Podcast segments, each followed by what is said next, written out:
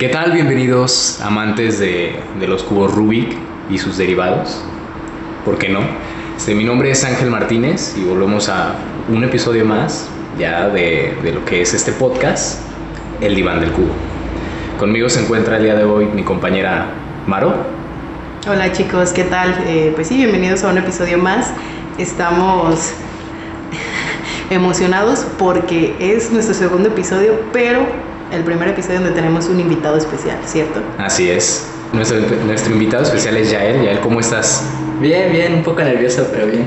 ¿Por qué nervioso? A ver, cuéntanos. Pues es la primera vez que hago algo así. Ah, no te sientas nervioso. Ya la primera vez a lo mejor sí, es un poco raro, pero ya después es... Me voy acostumbrando. Te vas acostumbrando. Y lo interesante es que es, es más difícil cuando estás solo. Ahora que estamos los tres, pues fluye con más eh, facilidad, pues porque estamos aquí en una plática entre amigos. Y les platico un poquito de Yael. A Yael lo conocemos ya hace algunos años. ¿Cuánto será? ¿Hace cuánto que fue la primera vez que fuiste a un torneo con nosotros? Ah, el primer torneo que fui creo que fue hace tres años. Tres años. Tres o cuatro. ¿Tienes 15? 15. 15, o sea, ya él tenía 12 años, estaba prácticamente muy niño, lo hemos visto crecer y también crecer no solo personalmente, sino también como speedcuber. Eh, pues pasaste de competir a ahora en un torneo, el último torneo de divisiones, digamos, infantiles, ganaste todo. Pues sí, fue mucho esfuerzo ya, este, traía demasiado esfuerzo encima, ya estaba practicando bien, ya muy, iba muy adelantado porque pues, siento que normalmente, como empecé de muy chico, he mejorado mucho. Sí, ¿cuánto promediabas más o menos hace, hace tres años? Ah, como unos 40 segundos. ¿Y en el último torneo cuál fue tu promedio? De 11.3. 11.3, o Wow. sea, en tres años, ¿eh? ¿Tú, tú cómo vas? ¿Ya me lo- Pues muy bien, seguimos, seguimos intentando bajar de los 50. Y es que no es fácil, no es fácil porque son detalles, son, eh, es la práctica, es aprender, es dedicarle mucho tiempo. Porque sí, ya lo hablábamos un poco el, el, el podcast pasado, ¿no? No solamente es el tener ganas de hacerlo, sino dedicarle tiempo. Y pues un poquito va de eso eh, este episodio, de cómo no perder ese enfoque, cómo mantenerte pues motivado para seguir practicando, seguir aprendiendo y poder pasar de promediar 40 segundos a promediar 11, que es, no suena a que es mucho tiempo, pero en, ahora sí que como en años perro, en minutos cubo, es muchísimo. ¿no? Bastante, la verdad es bastante. Yo todavía no me veo haciendo 11 segundos, te soy sincero. Creo que vas bastante bien, muy, muy, muy bien. Ahora, si eso fue en tres años, ¿qué va a ser en otros tres años? Pues espero bajar porque ahorita mismo estoy medio estancado en la barrera de los 11 segundos. Llevo mucho, llevo como un- casi un año promediando 11 segundos. Pero está bien. Porque- Pero estable, ¿no? Porque también Sí, hay- cada vez me hago más estable. Correcto, y está bien, está bien porque precisamente vamos a hablar hoy de la, vaya, de la persistencia al querer seguir intentando y, y pues básicamente al, al tener esa motivación para poder seguir duro adelante y lograr tu meta que es bajar actualmente de esos 11 segundos hasta, hasta cuál, cuál es tu meta ahorita. Ahorita mi meta quiero bajar a sub 10 antes de que se acabe el año. Digo, a ver si lo logro. Y creo que, eh, bueno, hay muchas maneras, ¿no? El marcarte objetivos es una de las cosas más importantes en el camino o en el proceso de lograr algo. Tener en claro a dónde quieres llegar. A veces, a lo mejor en el intentando llegar a, no sé, si, por ejemplo, ya él quiere ser sub 10 y por ahí entre sus eh, prácticas para lograr ser sub 10, eh, pues el típico consejo de arma cubos más grandes para que te ayude a mejorar tu look ahead y poder bajar tiempo. Entonces empezó a practicar 5x5 y se dio cuenta que 5x5 era su pasión. Y entonces a lo mejor abandonas esa meta, pero te planteas una nueva, ¿no? Ahora quiero ser sub un minuto y medio en 5x5, no sé. Quiero romper el récord mundial de... ¿No? A veces sí hay que plantearnos una meta, pero a veces también el cómo vamos a llegar a ella tiene mucho, mucho, mucho que ver en al final cuál va a ser nuestro, nuestro objetivo y cómo vamos a cumplir ese sueño, ¿no? Así es. Sí, bueno, las metas van cambiando con el tiempo. Como dices, apliqué esa de trucaje. Yo también estaba, antes no armaba mucho 7x7. Y empecé un poco y dejé un poquito 3, 3x3, lo dejé un poquito de lado por andar metiéndole mucho al 7x7. Pero pues está bien, es entretenido. Así es.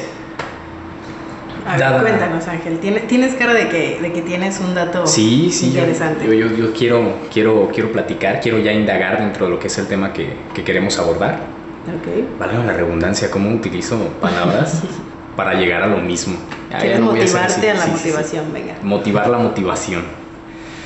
Considero yo que para conseguir la motivación debes seguir unos pasos pues estrictamente planteados como son el tener el entusiasmo principalmente, porque pues, no vas a hacer, no vas a poder lograr hacer algo si no tienes el entusiasmo como tal de querer hacerlo. Ganas. Exactamente, o sea, tener ganas, obtener resultados, o sea, sentir que aunque estás haciendo poco, estás obteniendo ya un resultado de porque eso poco no lo hubieras logrado si no hubieras empezado. Ok. Otro punto a analizar a, mi gusto es apuntar tus objetivos y razones por las que quieres lograrlo. O sea, el por qué lo quieres hacer, hasta dónde quieres llegar y por qué quieres llegar a ese lugar. Eso a mí se me hace una muy buena motivación. Compararte contigo mismo y no con otras personas, a mí se me hace de lo, de lo mejor que puedes hacer, porque no eres la misma persona que fuiste hace un año, así como no eres la misma persona que fuiste hace un mes. Creo que compararte contigo mismo es la mejor manera de ver los resultados más específicamente y escalar. Divertirte, Bien. Y aparte creo que estamos en una actividad en la cual pues es divertido al final, ¿no? Si no te diviertes y si no lo disfrutas, difícilmente puedas conseguir las que siguen. Consecuente a divertirte, es actuar como si estuvieras motivado. Porque yo soy mucho de los que, si actúo motivado, termino motivado. ¿Sí me, sí me explico? Sí, hay un, bueno, eh, que dicen fake it until you make it y que es como ah, fíngelo hasta que lo logres. Y es como un quieres ser feliz, Eh, actúa feliz y eventualmente te vas a sentir feliz. Eh, a lo mejor no siempre aplica, pero sí. Así es. Eh, un maestro en la universidad eh, nos decía, si tú quieres ser periodista, actúa como periodista. O sea, yo lo traduzco en, si quieres ser, sé, sé para ser. Así es. Eh, pensar en los beneficios que te va a traer el hacerlo. Ok. Pensar en, en qué, qué tan, qué tan padre o qué tan genial va a ser el ya poder lograr hacerlo o el lograr a esa meta que quieres tener. Y pues, pues ya, yo considero que esos son los puntos. Celébralo. Celebrarlo. O sea, ya cuando llegas ahí, celebrarlo. Ok, a ver, regresemos. Paso uno, entonces, ¿cuál era el paso uno? El paso uno es tener entusiasmo. Ya, el, ¿qué, ¿qué es lo que te mantiene a ti con ganas de seguir?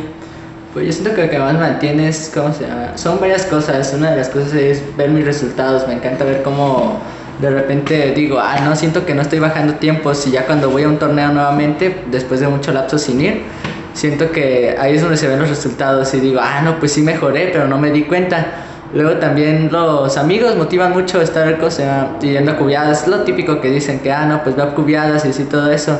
En sí yo casi no puedo ir porque pues este, se me dificulta mucho apenas andar en camiones. Vaya. Pues sí, ¿no? Creo que la motivación no siempre viene de ti. A veces necesitas que alguien te dé un empujoncito, que alguien te diga, hey, tú puedes. O lo estás haciendo bien. Lo- Ajá, o un- a lo mejor los amigos, tu familia, tu familia te apoya mucho en esto. Sí, sí me apoya mucho. Y, y lo digo porque no solamente conocemos a Yael, conocemos a su papá. Creo que sí ha ido más de tus familiares a torneos, por ahí los hemos visto, o solo tu papá siempre. Ah, no, también ha ido una que otra vez, muy pocas veces, pero también ha ido mi hermano mayor y mi hermano menor y también mi mamá. Y eso es muy importante, ¿no? A veces eh, el saber que tienes ahí alguien respaldándote y que no te deja, ¿no? Y que te diga, ¿cómo vas? Y que te pregunte cómo estás, qué tal van tus tiempos y que esté ahí, ¿no? Para compartir tus logros, porque a veces es eso, ¿no? Como compartirlos con alguien más, ya está cool. Sí, sí, eso motiva mucho ya, como que te da una motivación de decir, ah, no, pues debo de seguir, está muy bien. Que estén orgullosos de mí. Paso dos. ¿Cuál es el paso dos? El paso dos es obtener resultados. Bueno, ya lo decía Yael, ¿no? Ese, el ver eh, los torneos que sí te está yendo bien o a lo mejor que estás mejorando en cosas pequeñitas, que te aprendiste un algoritmo nuevo, ¿qué, qué son esos pequeños resultados que has visto ahorita que estás buscando ser sub 10? Pues ahorita mismo tengo que estar practicando mucho este y quiero ver los resultados, no es que ahorita se me hace muy difícil por lo mismo, porque no alcanzo a bajar, simplemente me estoy haciendo más estable y más estable y más estable, que al fin es bueno, ¿verdad? Pero igual no se alcanza a ver los resultados bien. Y a veces yo siento que digo, no, yo promedio 12 y eso, pero en los torneos siempre termino promediando 11, así que ya es un resultado más o menos bueno.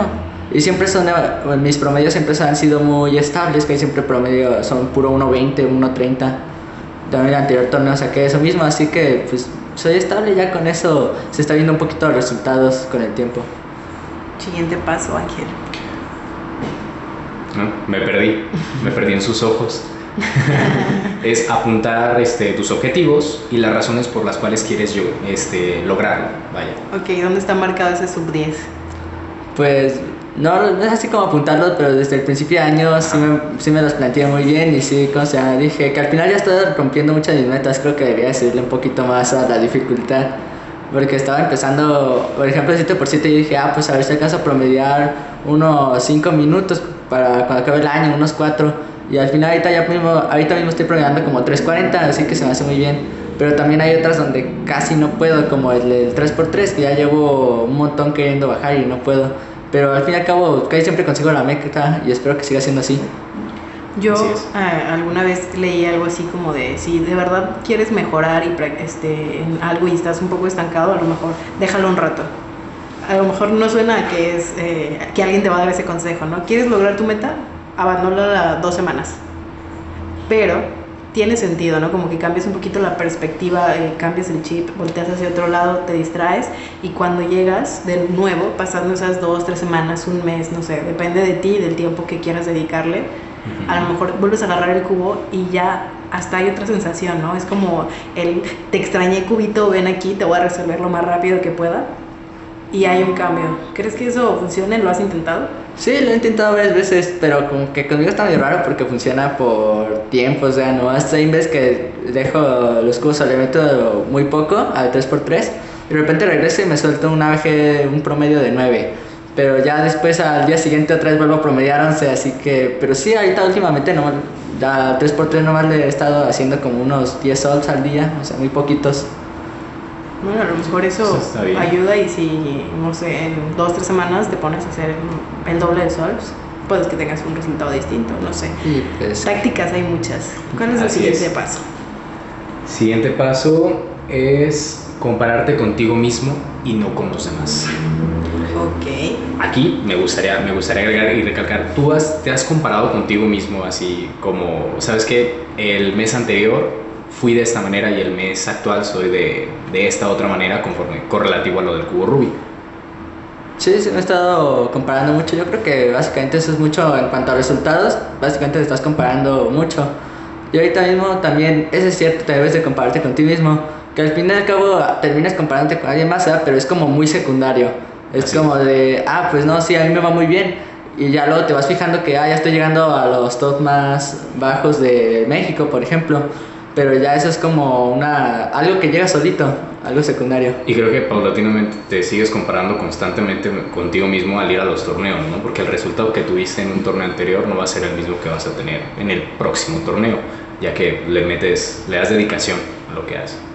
Pues sí, eso es lo que hago, estar comparando también, por más que sea un solo mes de diferencia en torneos, pues intento ya mínimo bajar algo, algo así en alguna categoría donde me fue mal, pues recomponer esa categoría. Es que a veces es eso, ¿no? O sea, tú vas regularmente a un torneo con metas. Dices, ok, en este torneo pasé a las finales, pero quedé en lugar 10. Pues para el siguiente torneo quiero volver a pasar a las finales, pero quedar en el top 5. Eh, y así, bueno, ya llegué al top 5, ahora quiero eh, estar en los tres primeros lugares, en el podium, y así vas, porque al mismo tiempo de que vas teniendo tu meta y compitiendo contigo mismo, también vas avanzando, ¿no? Si tu meta es de pasar del lugar 10 al 5, ya dejaste otros cuberos ahí atrás, que también es parte de la competencia, ¿no? Estás compitiendo con otros, pero principalmente pues con tu persona. Pues sí, es lo que decía, se ve, eh, competir con otros ya es un poquito más secundario, compites más contigo. Tienes que estar ahí, pues, calmando los nervios, que es muy difícil. ¿Cómo calmas los nervios en una competencia? Eso creo que siempre nos preguntan eso y la básica es, imagínate que estás en tu habitación practicando y no aquí enfrente de 100 personas, pero realmente ¿cómo lo logras? Pues yo no soy tanto así de imaginarme que estoy en mi casa, porque realmente en mi casa va peor que en los torneos. así, que, así que lo que yo hago es pensar que si estoy en un torneo, pero en vez de ponerme nervioso, intentar motivarme a mí solo, así como estoy en un torneo, tengo que hacerlo bien. Y me motivo a mí mismo y ya con eso más o menos hago algo bueno. Así, mira, que, que el público vea que eres un campeón. Pues sí, intentar hacer eso. Bueno, también. Sí, eso Es es, es una buena opción. Bueno, vamos a la siguiente. Pensar en los beneficios. ¿Tú sabes cuáles son los beneficios que, que- que te trae el, el estar dentro del cubo Rubik, el 10? ser sub 10? ¿Sabes cuáles son los beneficios que te puede llegar a de- traer eso? Pues sí, son beneficios que se ven muy... No se ven directamente, pero indirectamente se ven mucho, como por ejemplo la paciencia. Ya llevo esperando un año eh, que hacer sub 10, pero no se me da. Pero pues sigo esperando, digo. Ser constante y todo eso. O sea, ¿qué piensas que, que vas a lograr? Una vez que seas sub 10, evidentemente lo quieres por algo, ¿no? Quieres, no sé, ser sub 10 en qué lugar nacional te pone, o estatal, o mundial. Ahorita mismo creo, si no mal recuerdo, un sub 10 te pone en el top 40 nacional, creo, 30 nacional, más o menos. Y esa sería la, la meta ahorita, es, en resultados subir en el top. Pues sí, subí mucho del top. Básicamente lo que ahorita mismo quiero y me enfoco es en bajar de, o sea, estar en el top, yo que sea, ya mínimo en el 100, porque en categorías donde soy muy malo, así como categorías chicas, normalmente como 3x3, 2x2, pyramids y esas. Chicos, yo creo que ya él lo dijo muy así simple, pero dijo el top 40 a nivel nacional. O sea, 40. 40 de toda nuestra nación. Sí, sí saben más o menos cuántos somos, ¿no? Digo, si lo ves en la población de México, sí, la población de Quecue a lo mejor reducimos un poquito la muestra, pero de todas maneras son muchos competidores. Estamos hablando de que en un torneo oficial hay 100, 120 competidores cuando son torneos grandes. O sea, estar entre los 40 mejores de ya esa muestra tan chiquita de 100 personas sí está complicado. Y aparte, Sí. quien va a competir sabe, ¿no? Y hay gente con muchísimo potencial y entrar al top 100 ya está complejo. Me gustaría preguntarte, ¿a qué lugares has ido de aquí de la República Mexicana para ir a un torneo? Ahorita mismo nomás he ido a Querétaro, a Michoacán, Zamora y a San Luis Potosí. Ah, nada más. Pues sí, este... Son más lugares de los que muchos hemos visitado. Yo aquí, la esquina de mi casa, ¿sabes? Fui a comprar tortillas la semana pasada, pero nada más. Ah, pues sí, digo, comparado con los demás, sí, los que a menos torneos van de los de, bueno, los del team básicamente de Truje, que ya ven, va, va a torneos cada semana prácticamente. Sí, pero es que él, él- él es inquieto, el muchacho. El ir a un torneo foráneo también es algún tipo, o sea, no vas a todos los torneos foráneos, pero es algún tipo de premio, como decir, ok, eh, le echaste ganas, eh, practicaste un montón, tienes los tiempos para ir a competir contra los cuberos en San Luis. Es como también parte de, pues, no, no sé si premio o recompensa, Recompensa. a- al al esfuerzo y a la práctica. Pues sí, yo diría que sí, porque este, pues sí, para, en sí, yo lo veo así como, al menos en mi caso fue como de, para salir del estado, primero tenía que ser bueno dentro del estado, tenía que ya tener unos buenos resultados. Así que primero me tuve que hacer bueno y ya después fue cuando este, dije, ah, pues ya estoy preparado para salir del estado y competir contra otros ya en torneos más grandes, aunque estén un poco más alejados, pero pues valdrá la pena. Ahí fue donde los torneos ahí sí valen la pena, o sea, no es como de que, ah, pues voy a un torneo, está muy lejos y solo practico 3x3. O Es no practiqué que- nada y nada más. Ajá. O sea, ya es como de que, pues también puedes ir así, ¿verdad? Pero sale con más recompensas si vas ya practicando muchas categorías o con buenos resultados o con alguna meta muy grande o cosas así. Creo que, ah, bueno, como cambiando un poquito el- la línea, eh, hay momentos eh, como característicos de nuestras vidas donde pierdes un poco como la motivación o tus objetivos. Eh, llamémoslo, por ejemplo, ahorita ya el que creo que acabas de entrar a la prepa, Sí. cuando cambias de ciclo escolar, que parece que no, pero cuando estás en primaria, secundaria y que tienes como más em, apoyo de tus papás o, o eres como más cuidado, a cuando entras a la prepa, que ya eres un poco más independiente, que la adolescencia, lo que sea, cambian como tus enfoques y tus objetivos. Y a veces en esos momentos como em, clave en tu vida, cambian tus gustos y cambia um, la manera en la que ves lo que quieres lograr, ¿no? Cuando eres chiquito, no sé, tus papás te preguntan, ¿qué quieres ser de grande? Y dices, quiero ser doctor. Y cuando ya estás más grande, a los 15 años, dices, "Ah, no, no quiero ser doctor, quiero estudiar, no sé, aeronáutica, quiero ser astronauta, no sé, se me ocurren mil cosas. Y creo que es en estos momentitos donde tienes que enfocarte, buscar esa motivación, eso que te regresa y dices, ok, pero yo quiero, a pesar de que me quiera dedicar a X o Y cosa, seguir en esto eh, que son los cubos, que me gusta, que es mi hobby, que me entretiene.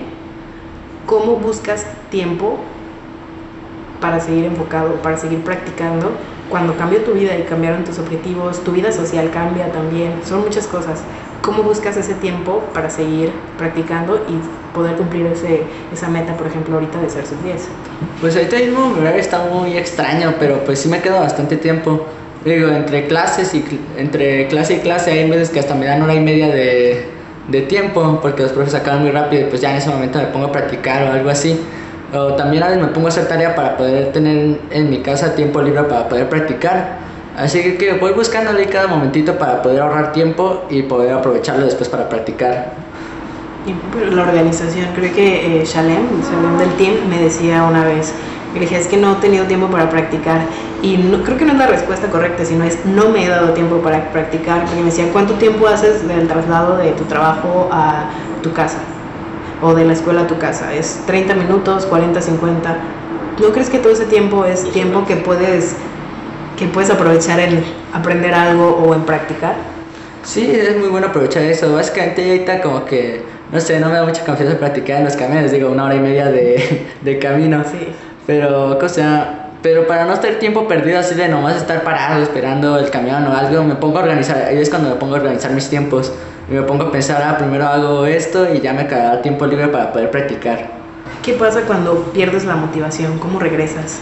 Pues es muy difícil regresar porque ya muchos a la primera bajada de que pierden la motivación se retiran, pero pues yo digo que no es lo correcto, deben de seguir. Este, cuando pierdes la motivación, yo digo que no deberías de dejarlo como tal. La última vez que perdí la motivación acá mucho fue un poquito después del Cultuns del 2017. Y yo estaba un poquito desmotivado, no tenía como que muchas metas, pero yo seguí seguí. Y ya cuando me enteré de que iba a haber el Tonaya Open, torneo que se hizo en el 2018, no, en el, sí, también en el 2018, fue cuando me motivé y seguí. O sea, tal vez si me hubiera dejado, no hubiera enterado de ese torneo y no volvería a practicar y me hubiera dejado. Pero hasta que seguí, ya tal vez no con tanto entusiasmo, pero mínimo no estar frío así nomás, yo que sé, unos 10 sols al día o algo así así con poquita práctica ya luego recobré la, la motivación y seguí otra vez ahorita otra vez estoy pegándole mu- mucho a los cubos Es volver a encontrar la magia, ¿no? Sí. De- Este sí, al final es algo que te gusta. Entonces, sí puedes perder como el enfoque, pero pues siempre llega esa conexión de nuevo. A ver si como dicen, pon- agarra un cubo, ponte a, revolverlo, no lo resuelvas si quieres, nada más estarlo escambleando un rato y sientes esas ganas eventualmente de quererlo resolver, no lo vas a dejar ahí. Y es que al, fin, al final de todo es algo que te gusta hacer. O sea, no es algo por lo que te estén obligando a hacer. Simplemente tú tienes el gusto de hacerlo. A veces nos deja de gustar el picante, pero no por eso lo dejamos de comer. O sea, lo volvemos a, Porque a consumir. Porque mexicanos, ¿verdad? Y porque los meses patrios. Pero eso es, eso es lo que yo creo principalmente. Que como te gusta y, y como encuentras este, el cierto agrado, vaya, de, de, de hacerlo, lo sigues haciendo. Y aparte de que, pues, tu cerebro, bueno, hay memoria, ¿no? O sea, tu cerebro lo sabe, tus manos lo saben, Sí, sobre todo la memoria tus reflejos lo saben, muscular. ¿sabes? Sí, debes de ver mucho de eso. También una cosa que podría ser un mini consejo, una cosa que me motivó también en ese lapso, no tanto como ir a un torneo o algo así, pero fue ver videos de mis torneos pasados. Me motivó un poco y sí me ayudó ya para seguir adelante y decir, ah, no, pues voy a seguir a ver cuándo se me da la oportunidad de ir a un torneo. Pues ya, al fin y al cabo se me dio, digo, tardó mucho, pero se me dio. Eso de, eh, sé que hay muchos cuberos que les gusta grabarse mientras hacen sus solos para poder como autocriticarse, ¿no? ¿Tú lo haces? ¿Te grabas? Sí, a veces lo hago así como para perder un poquito la, la- los nervios. Pero normalmente lo hago por eso, porque digo, siento que me equivoco mucho en, en algo, pero no sé en qué. Y me pongo a grabar, me pongo a grabar varios subs, luego los veo y reviso qué es en lo que me tardo más. Y quieres que no se me ha funcionado mucho, ya con eso corriges uno que otro error que a simple vista tú no lo sientes, pero sí se ve. Que a veces es a lo mejor, no sé, un, un detallito, ¿no? Estás haciendo los giros de U con el dedo incorrecto, estás usando la fuerza incorrecta para eh, tal cubo, estás girando de más, eh, estás girando demasiado el cubo, entonces lo que necesitas es ser más estable, o te tardas más porque solo haces cara blanca, etcétera, ¿no? Son detallitos que vas viendo y que vas viendo cómo resolver. Pues sí, son detalles muy chicos que son difíciles de notar. Este, y entre más bajas son más difíciles de notar. Ahorita mismo yo encuentro muchos detalles que yo tengo, pero tengo que, pero son demasiado chicos y, y que tienes que dejar demasiada complicación. Es demasiado complicado poder seguir bajando. Como por ejemplo, ahorita mismo lo que me hace falta es aprender un submétodo porque no me sé ni uno. Y ya casi todos los que promedian de 13 para abajo se saben uno y pues yo no, no me he dado el tiempo de espera, parar. solo eres full Friedrich, pero Sí. no te sabes nada más. Sí, nomás eso. Eso eh, es bastante consideración, creo que es bastante impresionante que, que logres solo con los algoritmos OLL, PLL y ya. Con eso, supongo, eh, bueno, 11 promedias. Sí. Pues ahí está el Está clavo. bien. Sí, ahí está el clavo. ¿Cuál sería? Te, te queremos comprometer con una meta más. Dejémosla grabar. ¿Cuál submétodo dices? Bueno, este. A lo mejor no el más complicado, algo que digas en este momento. Creo que en el próximo mes me puedo aprender los algoritmos de. Ah, pues he visto varios métodos, pero ninguno en, o sea, a profundidad por lo mismo, porque no me interesa. O sea, sí me interesa, pero siento que son, son muchos algoritmos o son casos muy específicos. Pero ahorita mismo al método que digo, ah, pues sí me gustaría aprender es COLL, que es para orientar las esquinas de tu última capa. Cuando estás haciendo el OLL, hacer que tu PLL salga con las esquinas orientadas. Ok, para que te queden casos de aristas que serían. H, Z y U. Sí, ese método me gustaría mucho porque pues, ya te evitarías, yo qué sé, te podría tocar un algoritmo súper feo como una G o algo así. Eso para una mano ayuda muchísimo, eso me gustaría. O también para 3x3 ayuda mucho. Ok, ¿y en cuánto tiempo te lo aprenderías? ¿O comenzarías a practicarlo? Pues, si no mal recuerdo, no me acuerdo muy bien de cuántos algoritmos son, creo que son alrededor de 50. Yo digo que en unos. En un mes sí me lo aprendo. Un mes, va. Escuché, ¿tres semanas? En un día, no, tranquilo. ¿Tres semanas dijo? Va, ya, ya, ya está grabado. eh, hoy, bueno, cuando subiremos esto, aquí es- En unos días. en unos días que subimos esto, eh, vamos a darle de ese día un mes más y quiero que todos comenten y por ahí, este, si ya él nos pasa alguna de sus redes sociales, si tienes, eh, para que vayan y le comenten ya él cómo van esos algoritmos, de cuánto te faltan, cuántos de 50 van. Vamos a meter presión con todos. Pues, ¿Sirve o no sirve? Sí, yo creo que sí serviría ya para motivarme a por fin aprender un método, porque eso de aprender un submétodo, llevo viéndolo como, sí, prácticamente de que me sentí un poquito estancado ya desde hace como un año y medio, año, un año.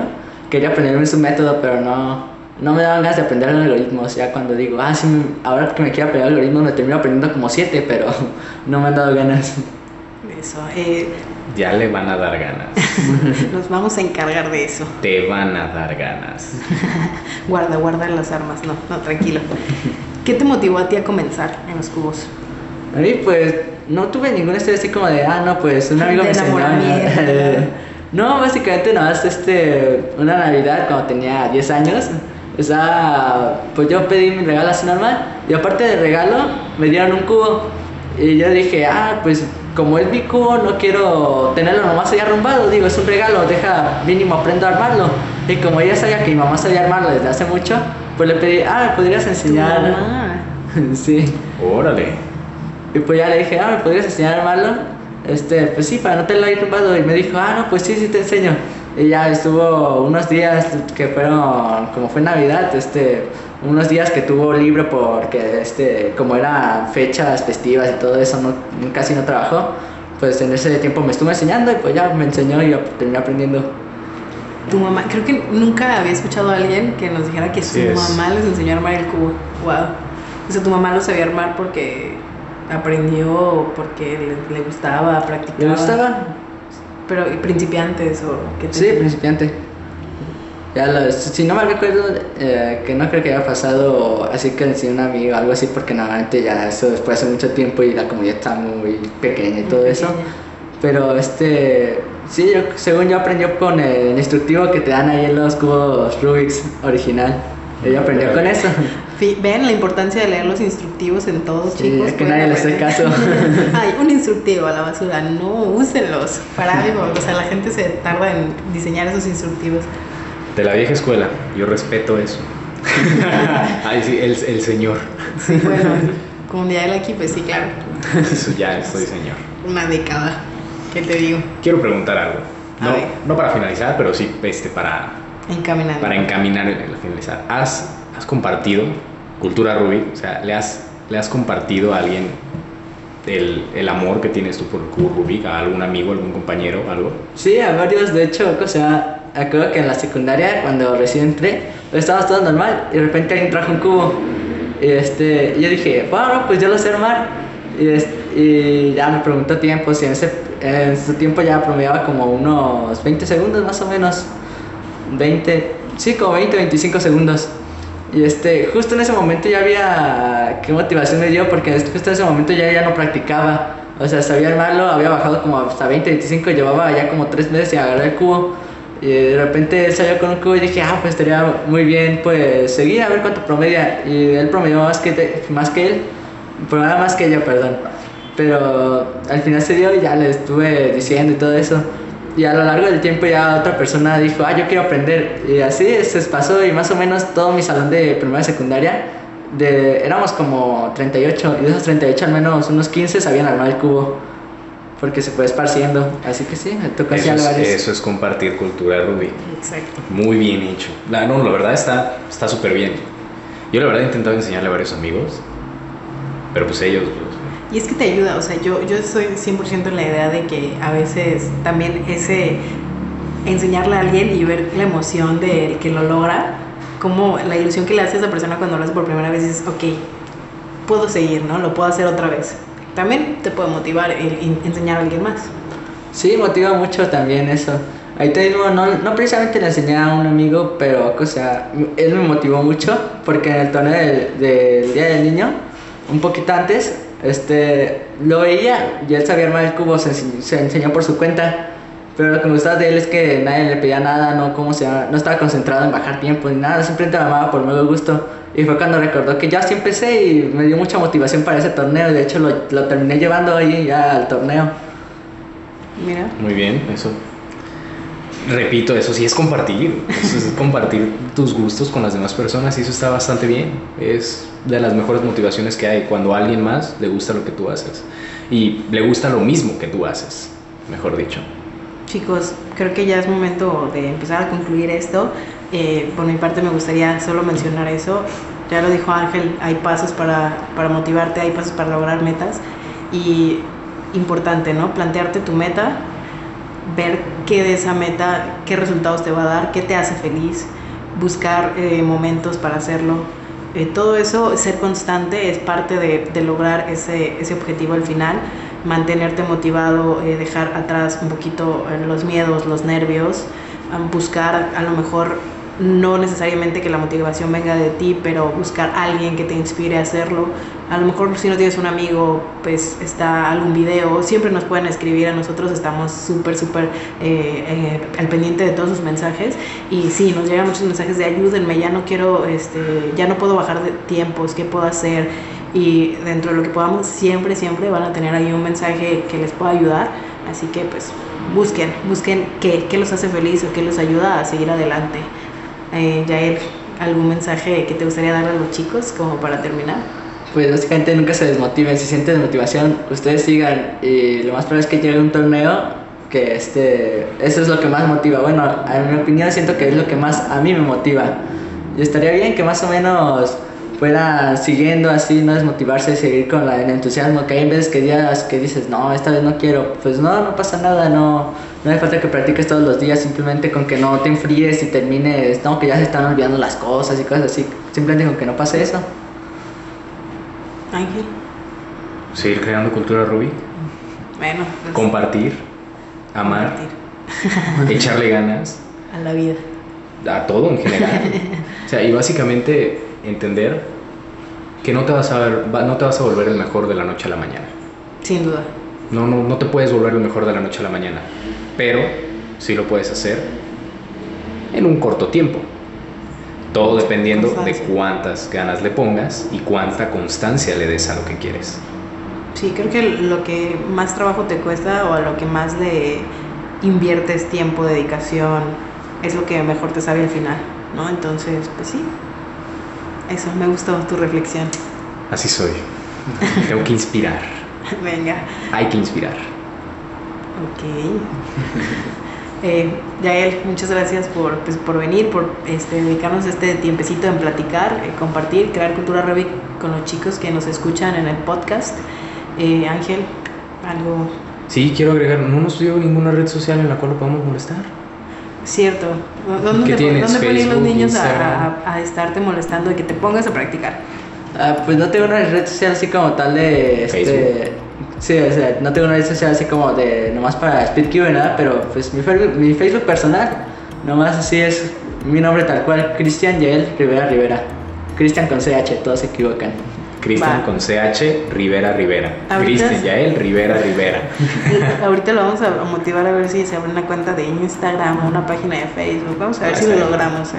Y si lo logramos, ya saben, en la cajita de descripción va a estar el enlace a su red social, a sus redes sociales y también a todas las nuestras. Nos encuentran en Facebook, en Twitter, en Instagram, eh, está la página web, YouTube. En todos lados estamos. eh, solamente busquen Cubos Cubic y ahí vamos a estar. Y en Spotify. Spotify también, este, está nuestra lista de reproducción y está el, primer episodio y bueno, este segundo episodio. ¿De qué les gustaría que habláramos en el siguiente? Estamos abiertos a todas sus sugerencias. De verdad que está muy padre poder tener esa conversación con ustedes. ¿Quieren que invitemos a alguien? Eh, por ahí déjenos con quién les gustaría que, que hiciéramos también aquí más. ¿Quieren seguir escuchando a Yael? Pues bueno, todo. Los leemos al 100% chicos. Gracias a los dos por acompañarnos otra vez. Y Ángel, haz lo tuyo. El diván del cubo es una presentación original de Cubos Cubic, creando cultura Rubik.